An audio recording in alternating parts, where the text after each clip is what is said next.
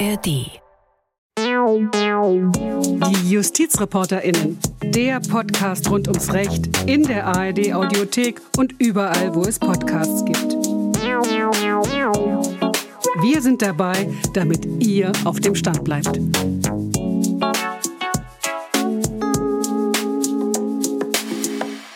Hallo und herzlich willkommen zu einer neuen Folge, die JustizreporterInnen. Mein Name ist Fabian Töpel und mit mir im Studio ist heute meine Kollegin Marisa Roschi. Hallo Marisa. Hallo Fabian. Marisa, du bist ja mit einem Thema auf mich zugekommen, das dir ganz besonders am Herzen liegt. Über was sprechen wir denn heute genau? ja, genau. Also wir sprechen heute über das Thema Tiere und ihre Rechte und ganz im Speziellen über den Artikel 20a Grundgesetz. Von dem habe ich schon mal gehört. Ja, genau. Aber die meisten kennen den nämlich eher unter dem Aspekt Klimaschutz. Ist jetzt ja gerade ziemlich brisant. Was aber nur wenige wissen, ist nämlich, dass der Tierschutz dort auch drin steht, mhm. aber erst nachträglich eingeführt wurde, nämlich erst im Jahr 2002. Aha. Also erst acht Jahre nach dem Umweltschutz. Und erst seitdem steht der im Grundgesetz. Also da steht dann jetzt drin, dass der Staat auch in Verantwortung für die künftigen Generationen die natürlichen Lebensgrundlagen und die Tiere schützt. Okay. Ja, dass das Ganze so lange gedauert hat, das hatte vor allem politische Gründe. Und Anstoß war das berühmte Urteil des Bundesverfassungsgerichts zum Thema Schächten. Das kennst du ja vielleicht auch. Ja, da erinnere ich mich dran. Im Studium war das durchaus ein Thema, ja? Ja, genau. Das hat ja auch in der Gesellschaft für ziemlich viel Aufregung gesorgt. Das wurde im Januar 2002 verkündet und der Tierschutz dann erst danach, also erst im August 2002 ins Grundgesetz aufgenommen. Und da hat sich mir dann einfach die Frage gestellt, wäre die Entscheidung des Bundesverfassungsgerichts vielleicht anders ausgefallen, wenn der Tierschutz zu dem Zeitpunkt schon im Grundgesetz verankert gewesen wäre, also quasi auf einer Stufe mit den Grundrechten des damaligen Beschwerdeführers gestanden hätte weil darum ging es ja dann eigentlich, dass das eine nur einfach gesetzlich geschützt war und mhm. das andere grundgesetzlich. Und was hat jetzt also die Aufnahme des Tierschutzes in 20a seitdem bewirkt? Und was ist Artikel 20a Grundgesetz überhaupt? Weil es ist ja kein Grundrecht, sondern ein Staatsziel. Aber was heißt das jetzt wieder für die Tiere? Hast du irgendwie eine persönliche Beziehung zum Thema Tierschutz? Also hast du selbst Haustiere oder wie kommt das, dass sich dieses Thema so begeistert hat?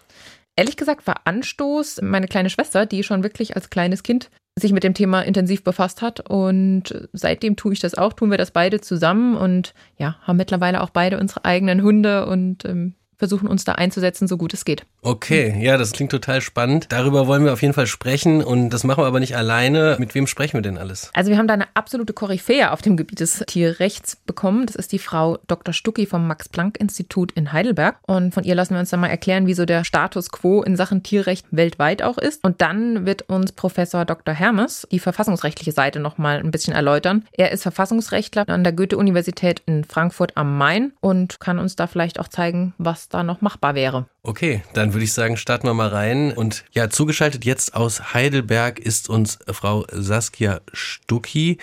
Sie ist Expertin auf diesem Gebiet. Frau Stucki, erstmal vorab die Frage, haben Sie selbst Tiere? Ich habe einen Hund, ja. Okay. da äh, sind wir ja schon zwei. Schön. Und wie kam Ihr Interesse für Tiere im rechtlichen Sinne denn zustande? Hat das was mit Ihrer persönlichen Liebe zu Tiere zu tun oder wie kam das? Ja, also äh, als emotionales Element sicher äh, eine persönliche Bindung zu Tieren, ja, aber intellektuell war das primär Peter Singers praktische Ethik, wie so viele. Also das habe ich im Biounterricht in der, im Gymnasium gelesen und das hat bei mir intellektuell quasi so den Schalter umgelegt und mein Interesse an tierethischen Fragen stimuliert und dann im Jurastudium habe ich das dann quasi weiterverfolgt in einer spezifisch juristischen Form. Und äh, Sie sagen jetzt im Studium, aber im Studium es gehört ja nicht zum Pflichtfachstoff und da gibt es ja auch recht wenig Literatur und so.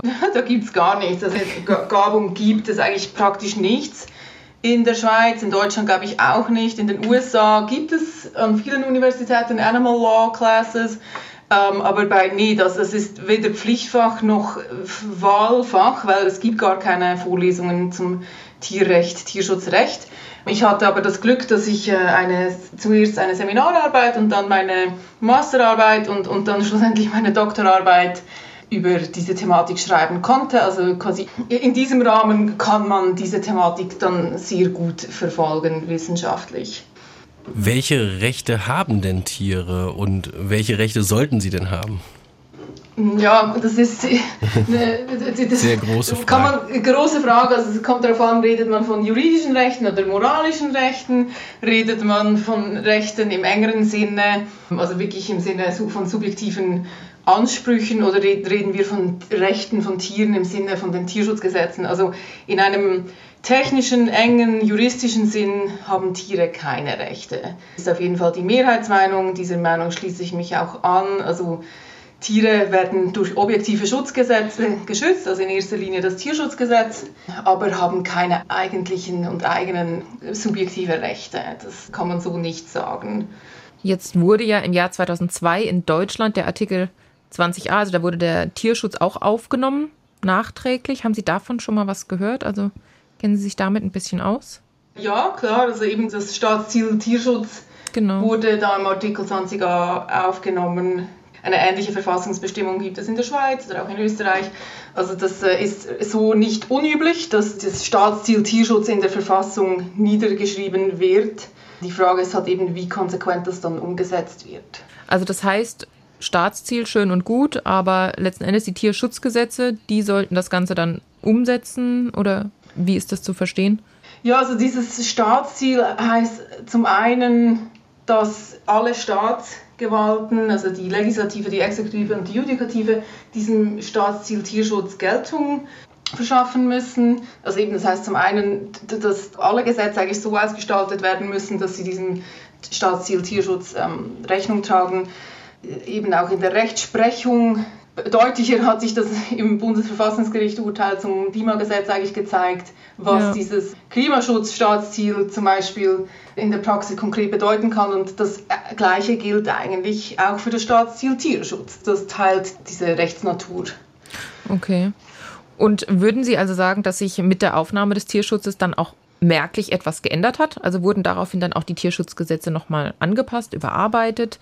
Bisher ist der praktische Erfolg von dieser Staatszielbestimmung sehr ja, bescheiden oder sogar äh, vielleicht enttäuschend. Also ich ja. glaube, einer der Hauptgründe, ähm, der Motivationsgründe, wieso diese Staatszielbestimmung geschaffen wurde, war, dass der Tierschutz besser auch gegen menschliche Grundrechte durchgesetzt werden kann. Also vor allem genau. die Wissenschaftsfreiheit und die Wirtschaftsfreiheit und die Religionsfreiheit und in vielen von diesen Konfliktverhältnissen, also zum Beispiel beim rituellen Schlachten genau. oder bei den Tierversuchen, hat sich das bisher noch nicht wirklich bewahrheitet, dass der Tierschutz jetzt durchschlagfähiger geworden ist. Auch bei den jüngsten äh, Kükenfällen, also wo es um die Tötung von männlichen Eintagsküken ging, hat sich das so nicht wirklich materialisiert bisher, dass jetzt der verfassungsmäßig verankerte Tierschutz plötzlich mehr Durchschlagkraft hätte. Dies gesagt habend aber, denke ich, ist die symbolische Wirkung und einfach der Status als Verfassungsziel oder als, als, eben als grundlegendes Interesse mit Verfassungsrang, das kann man nicht unterschätzen, die, die Bedeutung davon. Und, und das wird sich wahrscheinlich auch erst über viele Jahre bis Jahrzehnte zeigen, was ja. hier konkret die Auswirkungen sind. Sie haben gerade schon die Parallele aufgemacht zu den Klimaklagen, ähm, die ja jetzt vermehrt auftreten. Sehen Sie da auch, dass das eventuell parallel dazu auch äh, für den Tierschutz gelten könnte? Dass da vermehrt auch sich eingesetzt wird für den Tierschutz? Und wer würde denn da klagen? Ich kann mir schon vorstellen, dass die, je mehr Erfolg die Klimaklagen haben, dass das sich auch positiv auswirken könnte auf strategische Prozessführung im Tierschutzbereich oder für Tierrechte. Also eben zum einen sind diese Staatsziele natürlich im selben Artikel. Das heißt, wenn das eine Staatsziel durchschlagkräftig wird, dann sollte auch das andere Staatsziel äh, daran teilhaben. Andererseits bestehen ja auch enge Verbindungen zwischen Klimaschutz und Tierschutz in der Landwirtschaft vor allem. Also da könnte man sich auch vorstellen, dass es mittelfristig vielleicht Klimaklagen geben wird gegen zum Beispiel die Fleischindustrie, weil, weil das eben sowohl für Tiere selbst schrecklich sein kann, ja. die Fleischindustrie, wie auch eben für das Klima eigentlich so nicht haltbar ist. Ähm, davon abgesehen gibt es aber auch schon vor diesen ganzen Klimaklagen, gibt es eigentlich schon länger auch eine Tradition in der Tierrechtsbewegung, also weltweit, jetzt nicht in Deutschland spezifisch, eben so diese Strategic Litigation, also die strategische Prozessführung zu machen, vor allem in den USA zum Beispiel Mhm. Erfolgreicher aber eigentlich in Südamerika und Indien und Pakistan zum Beispiel. Also es gibt tatsächlich schon erfolgreiche Klagen, mit denen eigentliche Tierrechte hm, anerkannt und, und eingeklagt wurden. Und wer hat in diesen Fällen dann geklagt? Wer war da Kläger? Das kommt immer darauf an, auf das jeweilige Rechtssystem und wie das ausgelegt ist, beziehungsweise was die Gerichte auch zulassen. Also zum Beispiel einer der jüngsten Tierrechtsurteile kommt aus Ecuador. Dort ging es ähm, um eine Äffin, ein Affenweibchen. Ja. Für sie hat quasi ihre menschliche Mutter quasi geklagt. Also dieses Affenweibchen hat fast 20 Jahre in einer menschlichen Familie gelebt, als Familienmitglied, Haustier. Und dort hat dann eben diese Menschenmutter quasi geklagt und dort ging es auch um die Rechte der Natur, die in der Verfassung verankert sind und die können von jeder Mann, also jede, jedem Bürger in, in Ecuador eigentlich eingeklagt werden. Ah, ja. Das heißt, dort ist es relativ offen. Ja. In anderen Ländern, wie eben zum Beispiel in den USA, ist das eben eigentlich die Gretchenfrage und eigentlich das größte Hindernis, diese Klagebefugnis. Das, dort scheitert es regelmäßig daran, dass eben Menschen eigentlich nicht befugt sind, für Tiere Rechte einzuklagen. Also, und Tiere selber können nicht. Deswegen ist es so eine ja, schwierige Schwebesituation, wo noch nicht ganz klar ist, wie sich Tierrechte vor Gerichten durchsetzen lassen. Also ich habe mal gelesen, dass es in der Schweiz im Kanton Zürich von 1992 bis 2010 extra auf Tierschutz in Strafsachen spezialisierte Rechtsanwälte gab, also Tieranwälte. Mhm. Macht sowas also, generell Sinn? Also wäre das jetzt nicht vielleicht so die Patentlösung? Macht auf jeden Fall Sinn. Also es war ein Tieranwalt, das waren nicht mehrere Anwälte ah, und Anwältinnen, okay. das war ein Tieranwalt. Das ja. war wirklich eine Eigenart in der Schweiz und nicht in der ganzen Schweiz, sondern wirklich spezifisch im Kanton Zürich. Das ja. war weltweit einmalig. Und genau dieser Tieranwalt, der war zuständig quasi die, für die Interessenvertretung von Tieren in Strafverfahren, also vor allem bei Tierquälerei. Und das hat eine sehr große Wirkung, weil sich dann wirklich jemand parteiisch nur den Tierinteressen verpflichtet, ja, genau. im Strafverfahren dafür einsetzt, dass das eben verfolgt wird zunächst einmal, dass auch die Bestrafung vielleicht höher ist, dass die Tierinteressen wahrgenommen werden. Weil eines der großen Probleme mit dem Tierschutzrecht heute ist auch eben das notorische Vollzugsdefizit. Also es wird nicht mhm. durchgesetzt. Ja. Und da hilft es natürlich ungemein, wenn Tiere eben auch eine parteiische Rechtsvertretung sich darauf verlassen können und nicht nur öffentliche Behörden, also in der Regel Veterinärämter zum mhm. Beispiel, dafür zuständig sind, weil die auch chronisch quasi zu wenige Ressourcen haben ja. und auch teilweise nicht das Fachwissen vorhanden ist oder der Wille. Wieso hat sich das dann nicht durchgesetzt? Mhm. Also nee, die, die, Institution war eigentlich populär in Zürich.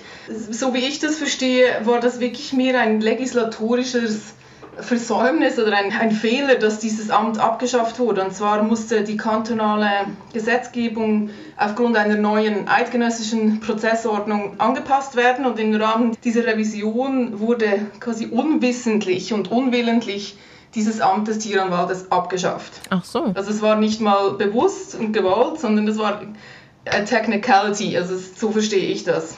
Von daher, ja, gibt es Hoffnung. Vielleicht wird es in der Zukunft mal wieder eingeführt. Abschließend noch mal kurz die Frage. Sie hatten gesagt, Sie sind auch der Meinung, dass das richtig ist, dass Tiere keine subjektiven Rechte haben. Da gibt es aber auch Leute, die es anders sehen. Oder wie ist da der Streitstand?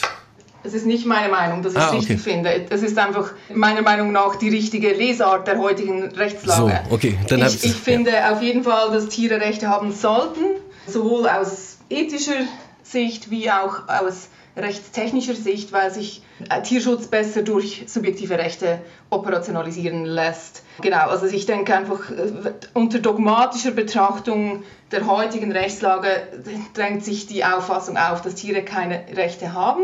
Sie sollten aber durchaus Rechte haben. Es lässt sich ein stärkerer Rechtsschutz gewährleisten und es gibt auch eigentlich keine rechtlichen oder auch rechts technischen Gründe, die gegen eine tierliche Rechtsfähigkeit sprechen. Also wir haben eigentlich schon Vorbilder im heutigen Rechtssystem, also sowohl eine nichtmenschliche Rechtsperson, nämlich die juristische Person, wie auch eine urteilsunfähige Rechtsperson, namentlich eben zum Beispiel junge Kinder oder unmündige Erwachsene. Also geschäftsunfähige meinen Sie? Genau, also mhm. handlungsunfähige, geschäftsunfähige. Und so, so betrachtet haben wir eigentlich schon diese rechtliche Fiktion von Rechtspersonen, die aber nicht selber unbedingt handlungsfähig sind. Genau, und der Hauptzweck von dieser Rechtspersönlichkeit ist dann eben die Zuordnung von, von Rechten, sowohl materiellen Rechten wie auch prozessualen Rechten. Und das würde auch für Tiere durchaus möglich sein und Sinn machen. Ja, es ist ja etwas, was man im Jurastudium relativ am Anfang schon immer mitbekommt. Diese, also in, in Deutschland diese Begrifflichkeit, Tiere sind keine Sachen, werden aber als solche behandelt. Ja, 90a ja, genau. BGB, ja. Ja, also wenn ich das jetzt nochmal zusammenfassen darf, das heißt, Sie sagen, die Aufnahme des Tierschutzes in Artikel 20a Grundgesetz war ein wichtiger Schritt, ein guter Ansatz, aber es besteht noch Handlungsbedarf und Verbesserungspotenzial in der praktischen Umsetzung. Auf jeden Fall, das haben Sie richtig zusammengefasst. Es wird oft die, die Metapher des zahnlosen Tigers hier verwendet und das stimmt so auch. Also bisher ist das noch relativ ja, zahnlos, aber ja. hat das Potenzial, griffiger zu werden. Was meinen Sie, woran könnte das liegen? Warum ist das so schleppend? Das ist eine gute Frage. Also ich meine, in der Regel hat das oft etwas mit politischem Unwillen zu tun oder auch eben einfach mit realpolitischen Hindernissen, hm. gesellschaftlichen Wertvorstellungen und generell halt institutionelle Trägheit. Das sehen wir ja auch im, im Klimaschutzbereich. Also, dass sich da mal die Mühlen in Bewegung setzen für, für institutionellen Wandel, da braucht es einfach Vorlaufzeit. Ja, vielen, vielen Dank.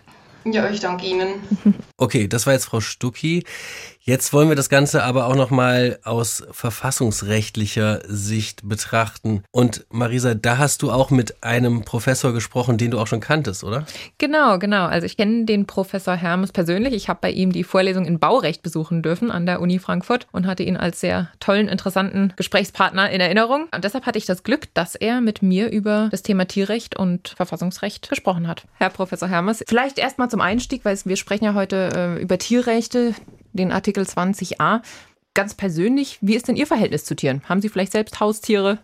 Ich habe keine Haustiere, bin äh, bei manchen mit etwas Ängstlichkeit belastet, habe aber in einem äh, regelmäßigen Urlaubsdomizil kümmere ich mich dann um die Katzen. Zu denen habe ich auch ein sehr inniges Verhältnis. Die merken immer sofort, wenn ich da bin und stehen vor der Haustür und warten darauf, dass sie ein bisschen betreut werden. Ja, das ist aber schön. Das heißt, Sie merken auch, Tiere haben tatsächlich Gefühle und ja. Emotionen und erkennen sie wieder.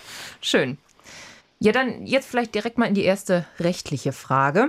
Der Tierschutz wurde ja erst im Jahr 2002 nachträglich ins Grundrecht ja. aufgenommen, was ja jetzt doch ziemlich lange nach dem Inkrafttreten war und dann ja auch im Jahr 1994 ja schon der Umweltschutz und dann erst 2002 der Tierschutz tatsächlich. Dem vorausgegangen war ja diese Entscheidung des Bundesverfassungsgerichts zum Thema Schächten. So ist es. Im Januar 2002, genau. Da hat sich mir jetzt ganz einfach die Frage gestellt, als das Bundesverfassungsgericht das entschieden hat, da gab es ja den Tierschutz noch nicht. Und dann musste das Bundesverfassungsgericht abwägen in seiner Verhältnismäßigkeitsprüfung, in der Gesamtabwägung eben. In dem Fall war der Beschwerdeführer äh, ein muslimischer Metzger und dann musste das Verfassungsgericht seine Berufsfreiheit, die ja grundrechtlich geschützt ist, abwägen gegen den Tierschutz, der ja. zu dem Zeitpunkt eben noch nicht grundrechtlich geschützt war, sondern bloß einfach gesetzlich. Was meinen Sie? Wäre die Abwägung vielleicht anders ausgefallen? Hätte es damals den Tierschutz auch schon im Grundgesetz gegeben? Also die Frage, wie ein Gericht wohl entschieden hätte, genau wenn eine, eine bestimmte Norm in einer bestimmten Art und Weise etwas anders gelautet hätte, ist natürlich immer eine hypothetische Frage. Aber mhm. man kann aus heutiger Sicht ja äh, mal beantworten, wie würde sich denn äh, aufgrund der Änderung des Artikel 20a, also dass die Staatszielbestimmung, bei der es sich dreht um die Schutz, den Schutz der natürlichen Lebensgrundlagen mhm. und eben 2002 ist dann nach dieser Entscheidung des Bundesverfassungsgerichts Bundesgerichts ist dann der Tierschutz dort ergänzt worden. Mhm. Und danach schützt der Staat auch in Verantwortung für die künftigen Generationen die natürlichen Lebensgrundlagen und die Tiere. Dieser Zusatz ist dann 2002 dazugekommen.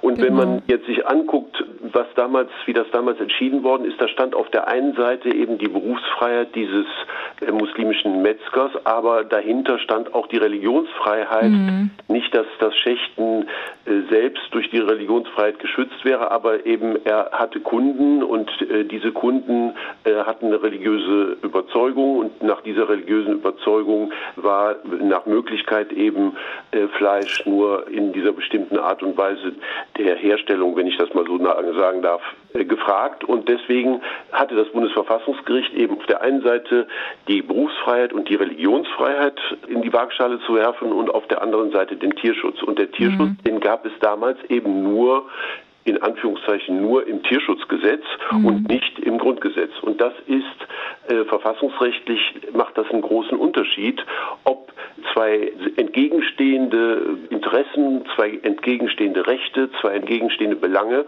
ob die beide auf Verfassungsebene geschützt sind oder ja. eben das eine nur verfassungsrechtlich und das andere nur im einfachen Recht. Und insofern würde es einen großen Unterschied machen, wenn das Bundesverfassungsgericht eine vergleichbare Situation heute äh, auf der Grundlage dieses neuen Artikel 20a Grundgesetz nochmal zu entscheiden hätte. Also das heißt, es könnte durchaus sein, dass die Abwägung jetzt heute anders ausfallen würde. So ist es, genau. Jetzt ist es ja so, dass Artikel 20a außerhalb des Grundrechtskatalogs steht, also außerhalb von Artikel 1 bis 19 Grundgesetz und damit ja kein Grundrecht selbst ist, sondern ein Staatsziel. Was ist denn ein Staatsziel? Vielleicht fange ich mit den Grundrechten an und dann äh, lässt sich das mit dem Staatsziel besser erklären. Ja, gerne. Grundrechte sind äh, subjektive Rechte einzelner Bürger, zum Teil auch von Unternehmen oder von Zusammenschlüssen von Bürgern, aber jedenfalls sind es Rechte, die der Einzelne oder Gruppen vor Gericht geltend machen können. Und Staatsziele sind keine Rechte. Es gibt niemanden, der dieses Staatsziel sozusagen als sein eigenes äh, Recht geltend machen kann, sondern mhm. das sind objektive Prinzipien, die für die Politik, für die Gesetzgebung, für die Verwaltung, für die Rechtsprechung gelten und äh, aus objektiven Gründen beachtet werden müssen, umgesetzt werden müssen, aber es gibt niemanden, der sie einklagen kann. Mhm. Jetzt haben wir von unserer Expertin für Tierrecht schon gehört, dass es, also wie Sie jetzt auch sagen, äh, die Tiere natürlich keine subjektiven Rechte haben. Theoretisch wäre es rechtlich aber denkbar, ihnen solche zuzuschreiben. Und dann könnte man nach meinem Verständnis Artikel 20a zumindest im Hinblick auf die Tiere ja auch zu einem Grundrecht ausweiten.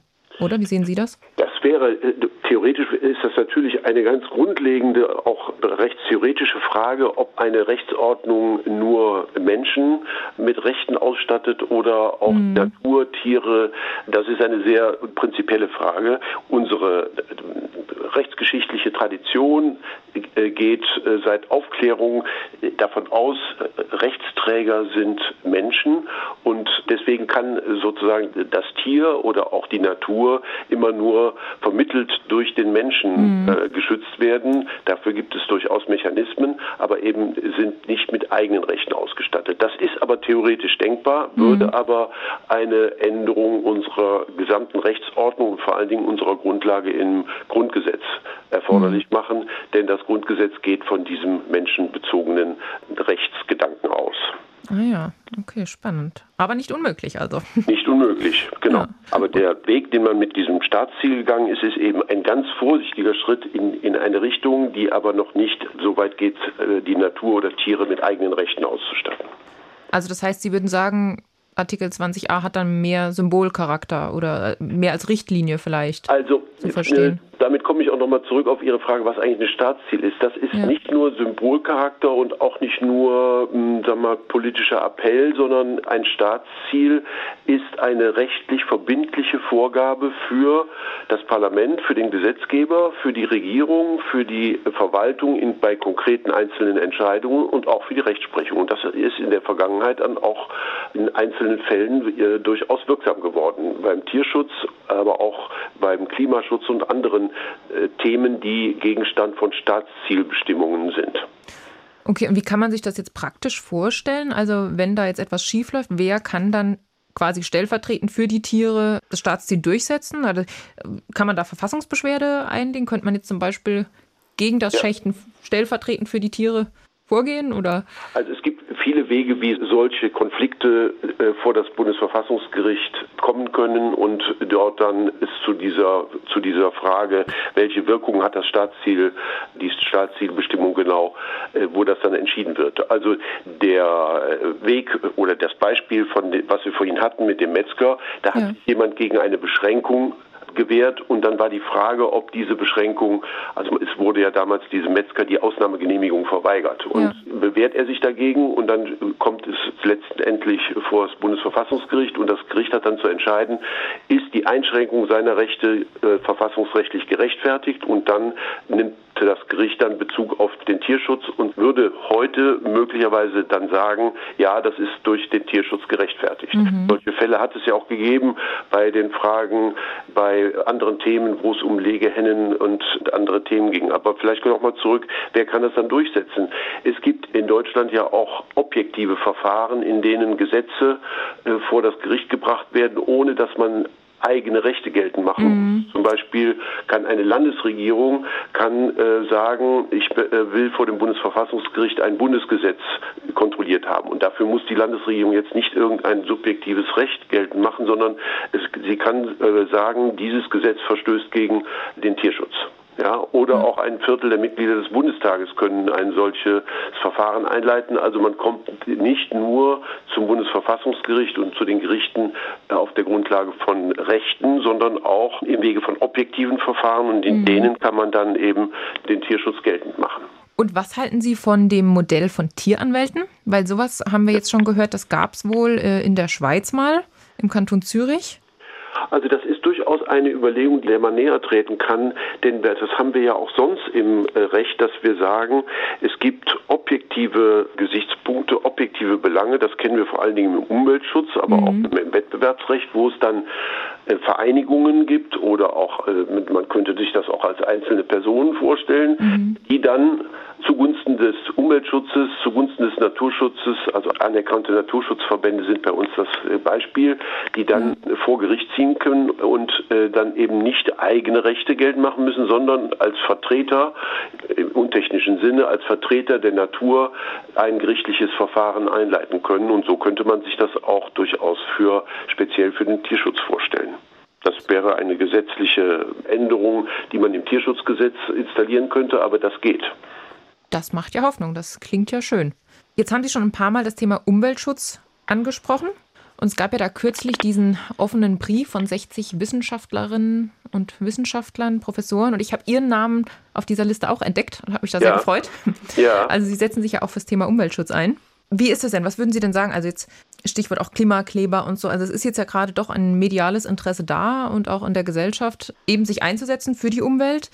Welche Rolle spielt Artikel 20a da und gibt es da vielleicht irgendwie gravierende Unterschiede zum Tierschutz oder könnte man die Grundsätze dann auch auf den Tierschutz übertragen?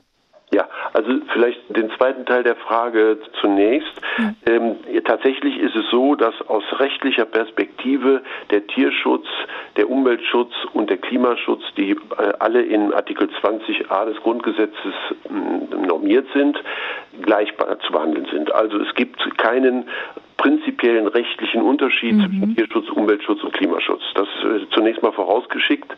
In der letzten, in der aktuellen politischen Debatte spielt natürlich der Klimaschutz jetzt eine größere aktuelle Rolle und hat eine größere Aufmerksamkeit als der Tierschutz. Aber wenn man jetzt mal guckt, was sich denn zum Thema Klimaschutz in den letzten Jahren getan hat, muss man erkennen, dass das Bundesverfassungsgericht in seinem berühmten äh, Klimaschutzbeschluss aus Artikel 20a sehr sehr äh, relativ strikte Vorgaben für den Gesetzgeber abgeleitet hat, mhm. äh, welche Anforderungen er im Hinblick auf Klimaschutz äh, erfüllen muss. Es ist dann die Argumentation in diesem in dieser Entscheidung hat dann noch einen anderen Aspekt bekommen, weil es eben um die Frage der Generationengerechtigkeit und äh, der Frage, ob die aktuelle Generation sozusagen unser Treibhausgasbudget äh, verbrauchen darf und der kommenden Generation oder mhm. den Jungen gar nichts mehr übrig lässt. Das ist ein weiterer verfassungsrechtlicher Gesichtspunkt, aber das Gericht hat aus Artikel 20a, also aus dem Umweltschutzstaatszielbestimmung Abstimmung, in der auch der Tierschutz enthalten ist, konkrete äh, Folgerungen abgeleitet, was der Gesetzgeber tun muss, um ähm, im Klimaschutz einen substanziellen Fortschritt zu erzielen. Und diese Vorgaben sind verpflichtende rechtliche Maßstäbe für das Parlament, für den Gesetzgeber. Und das äh, ist zum Beispiel jetzt ein Thema bei der Frage, ob man das Klimaschutzgesetz so aufweichen darf, wie das die Ampelkoalition im Moment plant. Mhm. Ob man also einfach sagen kann, wir machen nur den ganz großen Topf und es ist uns dann egal, ob die Treibhausgasreduktion im Verkehrssektor, im Industrie- und im Energiebereich wirklich voranschreiten. Das ist eine schwierige verfassungsrechtliche Frage und äh, viele meiner Kollegen und ich sind der Auffassung, dass der Artikel 20a hier konkrete Vorgaben macht und eine Aufweichung, so wie sie äh, jetzt vorgesehen ist, verfassungsrechtlich sehr, sehr problematisch ist. Okay, und das heißt, das könnte man dann ja eventuell auch aufs Tierschutzgesetz ausweiten und sagen, dass da gewisse Ausnahmen vielleicht auch nicht mehr von Artikel 20a gedeckt sind. Also in der Tat kann man sich das äh, Tierschutzgesetz und vor allen Dingen die Generalklauseln, die dort enthalten sind, also vernünftige Gründe, ne, wirtschaftliche mhm. Belange. Denken Sie an Forschung, denken Sie an ja. Konflikte auch zwischen äh, Energieversorgung, Windenergieanlagen und äh, Vogelschutz. Mhm. Die Konflikte sind viel viele. Genau. Und da muss man natürlich sagen, das Grundgesetz, in dem es dort den, den Schutz der Tiere normiert, entscheidet diese Konflikte nicht alle, sondern sagt, der Tierschutz und der Umweltschutz und der Klimaschutz haben einen verfassungsrechtlichen Stellenwert. Mhm. Aber wie jetzt die konkreten Konflikte im Einzelnen genau zu lösen sind, das macht das Grundgesetz nicht selbst, sondern dazu ist erstmal der Gesetzgeber aufgerufen. Das Parlament muss entscheiden, wie viel Naturschutz, wie viel Tierschutz und wie viel Forschung, wie viel äh, erneuerbare Energie, wie, wie gewichtet man das? Und die Vorgaben des Grundgesetzes dafür sind nicht eindeutig, sondern das muss erstmal der Gesetzgeber machen. Und dann kann das Bundesverfassungsgericht kommen und sagen und nachkontrollieren, ob diese Abwägung nachvollziehbar und einigermaßen gerecht ist oder ob hier eins der Gesichtspunkte zu stark hinten angestellt worden ist. Und das hat es zum Beispiel eben im Klimabeschluss gemacht und gesagt, mhm. äh, das war zu wenig. Okay, ja. Das heißt, dann bräuchten wir sowas im Tierschutz eben auch noch. So ist es worüber ich auch gestolpert bin im Zuge meiner Recherche. Jetzt hat der Gesetzgeber zwar natürlich schon gehandelt, aber ich habe auch gelesen, dass das nicht so zu verstehen ist, dass Tieren jede Beeinträchtigung ihres Wohlbefindens von Gesetzes wegen zu ersparen ist, sondern dass der Leitgedanke vielmehr ist, ihnen nicht ohne vernünftigen Grund Schmerzen, Leiden oder Schaden zuzufügen. Also das ist ja auch im Paragraph 1 Tierschutzgesetz verankert.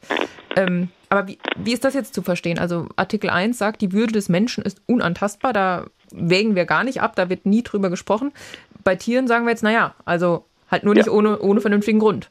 Ja, das ist die, das ist die, sagen wir mal, die tierschutzpolitische Grundentscheidung äh, des Gesetzgebers, dass er sagt, Tiere genießen keinen so umfassenden, keinen so absoluten Schutz wie Menschen und deswegen ist beim Tierschutz immer eine Abwägung mit entgegenstehenden Belangen nötig. Die rechtliche Formulierung, in der dieser Gedanke dann ihren Ausdruck findet, ist ohne vernünftigen Grund. Also mhm. niemand darf einem Tier ohne vernünftigen Grund Schmerzen, Leiden oder Schäden zufügen zufügen. Und dieser vernünftige Grund, der wird dann ja auch noch in dem Gesetz an anderen Stellen weiter konkretisiert. Hinter diesen vernünftigen Gründen stehen eben entgegenstehende Gesichtspunkte, mhm. entgegenstehende Rechte, entgegenstehende Belange. Das kann die Forschung sein, die medizinische Forschung. Die konkreten Konfliktentscheidungen lauten dann, brauche ich wirklich den Tierversuch für die medizinische Forschung und darf ich auch für kosmetische Forschung oder für kosmetische genetische Entwicklung, Tiere Leiden zufügen und so weiter und so fort. Und wie sind diese konkreten Versuche dann auszugestalten? All das muss dann in dem Einzelnen ausgearbeitet und durchdekliniert werden. Äh, aber die Grundentscheidung des Gesetzes, und das erlaubt die Verfassung auch im, im mhm. Artikel 20a, ist, es gibt entgegenstehende Gründe, die es erlauben, Ausnahmen vom Tierschutz zu machen. Ja. Also und jetzt vielleicht noch einmal zusammenfassend Ihre persönliche Meinung, was würden Sie sagen? Ist Artikel 20a im Hinblick auf den Tierschutz eine leere Hülle oder eben doch wichtig und so eine Art Meilenstein für den Tierschutz? Wenn man keine übertriebenen Hoffnungen oder äh, Erwartungen an das Verfassungsrecht hat und, und versteht, was ein Staatszielbestimmung, was, was die leisten kann und was sie für eine Funktion hat, dann äh, kann man meines Erachtens sagen, der Tierschutz im Grundgesetz macht Sinn und äh, kann auch auf Erfolge verweisen in konkreten gerichtlichen Einzelentscheidungen. Man darf aber eben nicht zu viel erwarten und glauben, dass alleine durch die Aufnahme des Tierschutzes äh, in das Grundgesetz alle Probleme gelöst seien und alle äh, Konflikte damit mhm. eindeutig geklärt sind. Das sehen wir ja auch jetzt gerade am Klimaschutz. So ist es. Gut, Herr Professor Hermes, da haben Sie uns heute sehr viel interessante, spannende Dinge erklärt. Vielen Dank. Ich danke auch. Ja, ich habe auf jeden Fall ganz schön viel gelernt über Tierrechte, über Staatsziele. Was nimmst du denn aus dem Gespräch mit Marisa? Ja, also ich fand es vor allen Dingen spannend, dass rechtlich ja eigentlich gar nichts dagegen spricht, auch Tieren subjektive Rechte zu verleihen und dass man die dann ja viel einfacher durchsetzen könnte, als das jetzt so der Fall ist mit dem Staatsziel. Auch bemerkenswert fand ich das Modell von Tieranwälten und dass das ja eigentlich auch eine ganz gute Lösung wäre. Also haben ja sowohl Frau Stucki als auch Herr Professor Hermes für eine tolle Sache gehalten. Ich habe mich gefragt, gibt es da dann auch Prozesskostenhilfe? Wenn die Kuh nicht sagen kann. Nein, aber im Ernst, das ist natürlich eigentlich vom Modell her kennen wir das hier auch oft, äh, ne, die Deutsche Umwelthilfe zum Beispiel ja, ist genau. ja so genau. ein sehr untriebiger Verband, der sehr viel ähm, auch klagt und dafür sorgt, dass Umweltthemen auch ernst genommen werden. Und genauso könnte man sich das natürlich auch für Tiere vorstellen. Also, dass das irgendwelche Organisationen übernehmen. Ganz genau, ja. Und eben zu dem Punkt, also wir haben ja auch gelernt, und das fand ich auch sehr spannend, dass der Klimaschutz und der Tierschutz ja so untrennbar zusammenhängen. Also Stichwort Massentierhaltung und CO2-Emissionen und so. Also wenn es den Tieren gut geht, dann geht es ja auch der Umwelt besser und umgekehrt. Und von daher ja, das stimmt, das aber es kann natürlich auch, wie ähm, Herr Hermes gesagt hat, auch durchaus Konflikte geben. Ne? Also dass die das Windkraft auch, äh, dann auch, halt ja. die Vögel eventuell gefährdet und dass man dann auch abwägen muss, was ist jetzt wichtiger oder dass ja man halt irgendwie Tierversuche vielleicht doch braucht, um äh, Forschung voranzutreiben, um Menschenleben zu retten. Also es kann natürlich immer mal wieder auch Konflikte geben zwischen Umwelt und Tierschutz. Aber umso wichtiger ist es ja, dass beide Seiten objektiv vertreten werden. Also von ja, daher richtig. darf man das eine ja nie außen vor lassen und eben auch die Tiere nie außen vor lassen und ihnen irgendwie eine Stimme zu geben, fände ich doch recht sinnvoll. Finde ich auch. Ich fand auch sehr spannend, dass du das nochmal auch verglichen hast mit dem Artikel 1 äh, der Würde des Menschen. Da gibt es halt keine Abwägung und bei den genau. Tieren kann es doch auch Tierleid geben, das gerechtfertigt sein kann. Ob das so sein muss, ist eben auch die Frage und inwieweit und dass da jemand einfach drauf aufpasst. Ja, wir sind gespannt, wie das weitergeht, auch wie viele Fälle hier in Karlsruhe vielleicht auch landen, äh, die mit, sich mit dem Themenbereich beschäftigen. Wir bleiben auf jeden Fall am Ball. Danke Marisa für das spannende Thema, das hat total Spaß gemacht. Ja, mir auch, vielen Dank. Und das war es dann auch für diese Woche mit den JustizreporterInnen. Wenn ihr Feedback habt, dann schreibt uns doch gerne eine E-Mail an justizreporterinnen.swr.de. Wir haben da echt in den letzten paar Wochen tolle E-Mails bekommen mit sehr vielen Themenvorschlägen, Dingen, die euch interessieren. Und wir versuchen das auf jeden Fall aufzunehmen und auch in eigene Folgen umzusetzen. Das kann nur manchmal auch ein bisschen dauern, denn wir müssen natürlich da auch recherchieren. Danke Marisa nochmal fürs Mitmachen. Ich danke dir. Und wir sagen Tschüss und bis bald.